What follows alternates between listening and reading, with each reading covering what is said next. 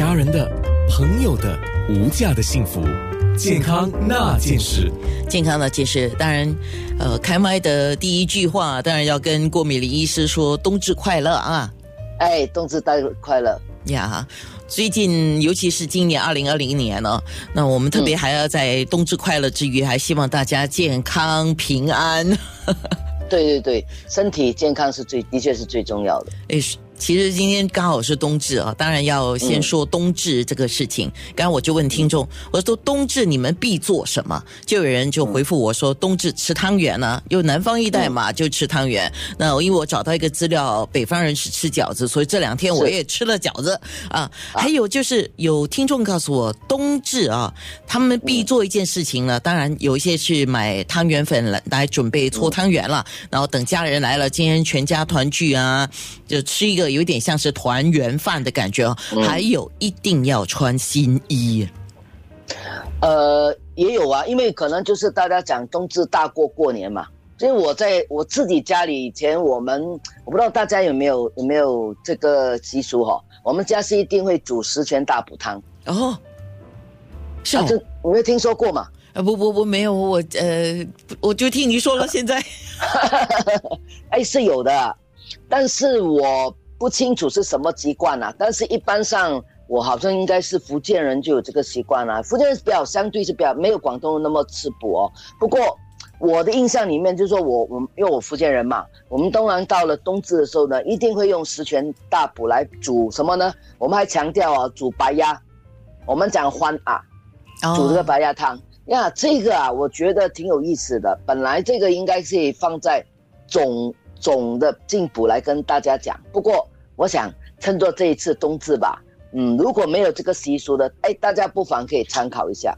好，在讲这个之前，我先讲一讲哦，为什么冬冬至一般以中医的角度，哦，中医的角度来看，它的的确确呢是，呃，当然我们新加坡可能不要讲，可是如果你在四季分明的国家，这个时候呢，其实是一年里面最冷，而且呢，就是说，呃呃，这个白天。最短的一天叫冬冬至，所以冬至之后，可是你要知道中医讲阴阳嘛，阴到极点的时候，阳就开始恢复了。所以从今天开始呢，这个白天呢就会慢慢的一天比一天长起来。这个意喻就说你的阳气呢慢慢就在增长，因此今天是一个最好进补，而且我们认为收藏，就是因为肾主藏嘛，而且冬天是主收藏，所以今天吃补呢就认为。一般呢，这个习俗认为说，今天是补呢，就可以补到一整年了。哦，当然没有这么夸张啦，只是说今天是一个很好的吃补药的一天，所以大家嗯，如果来不及了，那不妨今天都去外面喝点炖汤吧，然后明年。明年再做做我今天跟大家讲的这个炖汤，是是是，所以今天听好我们的节目啊，今天晚上如果可以的话，有下厨的看一下自己有什么食材嘛，然后去做一点呃，全家大小都可以吃可以喝的，是，然后再不然去买一些外卖的也可以，因为餐厅我估计啊，因为现在还是限制五人嘛，餐厅应该冬至定位已经定的差不多。啊，那你可以去问一下。倒是刚才，呃，我在看听众给我留言的时候呢，我就想了几件事情，我也跟美玲医师讨论一下啊。首先，第一，为什么讲呃要穿新衣？就是冬至大过年嘛，因为冬至在以往来讲是比年这个节日还要更重要。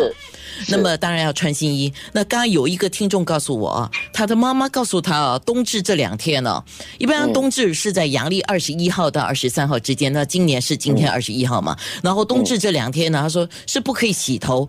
我相信是因为他觉得湿冷，所以你洗头啊，以前老人家的想法，你洗头就湿冷，哎，讨烘啊，就湿气太重，容易头痛是吧？受寒的情况是因为。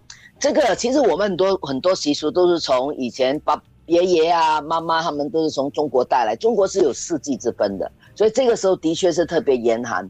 呃，如果我不懂大家有没有去过一些比较乡下或者一些比较缺水的地方，或者你真的是待在那种农村社会，因为当然中国主要是务农还是占多数啦，在以前，呃，那个地方洗澡是不方便的。我不懂大家有没有经历过？我想经历过冬天的人知道。洗澡太辛苦了吧？因为第一个很冷，第二个呢很干燥，所以严格来讲呢，其实冬天天没有天天洗澡，哦，其实是几好几天洗一次，而且呢，也真的的确特别怕寒，因为你想想看，那个屋子也冷吧？如果你洗完澡后你没有及时的啊，以前哪有吹风扇呢？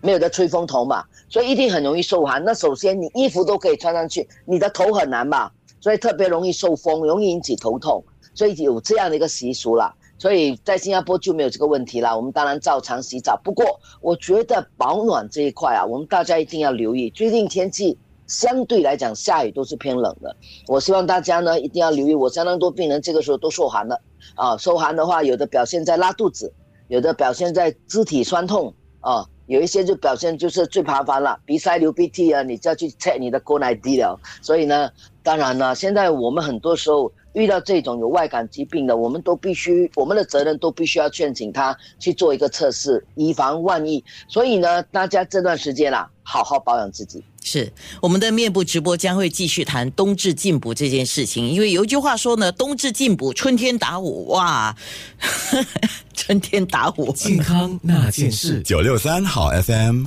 好歌。